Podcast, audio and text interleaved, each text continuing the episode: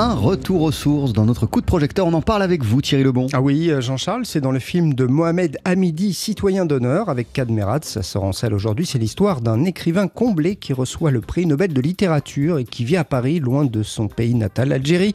Il refuse systématiquement toutes les invitations qui lui sont faites, jusqu'au jour où il décide finalement d'accepter d'être fait citoyen d'honneur dans la petite ville où il est né. Un voyage qui ne sera pas sans conséquences. On écoute Mohamed Hamidi. Bah c'est vrai que c'est toujours pareil, quoi. Quand on est replongé comme ça dans un milieu euh, plus basique, euh, plus populaire, euh, plus simple, on, mesure les choses autrement. Et c'est vrai qu'on a tendance parfois à, à, tourner un peu autour de son nombril et à, à, se plaindre de choses qui ne sont pas vraiment, veux dire, essentielles. Et c'est vrai que quand on, moi je sais que quand je retourne en Algérie, que je vois mes oncles, mes cousins, qui vivent de manière très simple, qui font des métiers très simples, avec pas grand-chose, qui sont généreux, ouverts, heureux quelque part.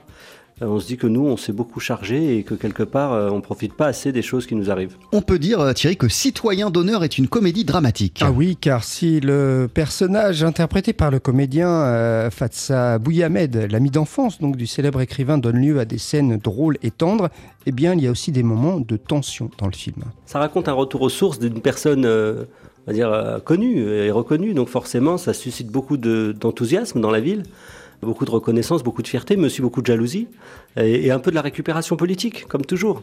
Donc euh, il y, a les auteurs sur place qui sont jaloux et qui lui disent ouais mais voilà euh, vous racontez des trucs mais vous méprisez les gens et puis il y a les politiques qui veulent un peu prendre les lauriers de ils viennent tous faire leur petit discours pour prendre un peu de sa lumière en quelque sorte.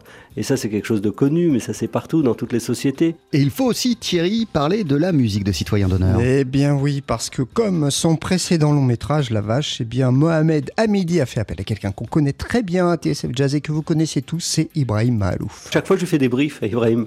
Et là sur ce film-là, je l'ai vraiment orienté vers des, les comédies italiennes vers euh, Fellini, vers Nino Rota, en gros, qui est un très grand compositeur. Et là, on est plus dans des cordes, dans des pianos. Et c'est vrai que. Euh, alors, Ibrahim, euh, il adore ça quand on lui dit de ranger sa trompette. Hein. je crois de plus en plus. Et il a même fallu parfois que j'insiste pour qu'il la ressorte sur certains passages. Mais c'est vrai qu'il a fait tous les pianos lui-même. Et moi, je trouve que franchement.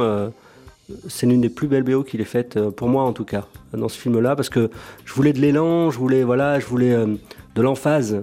Et je trouve que le thème principal, notamment qui est le thème des moutons et le thème de la faim, ce sont des thèmes qui vont très bien avec les paysages que je filme.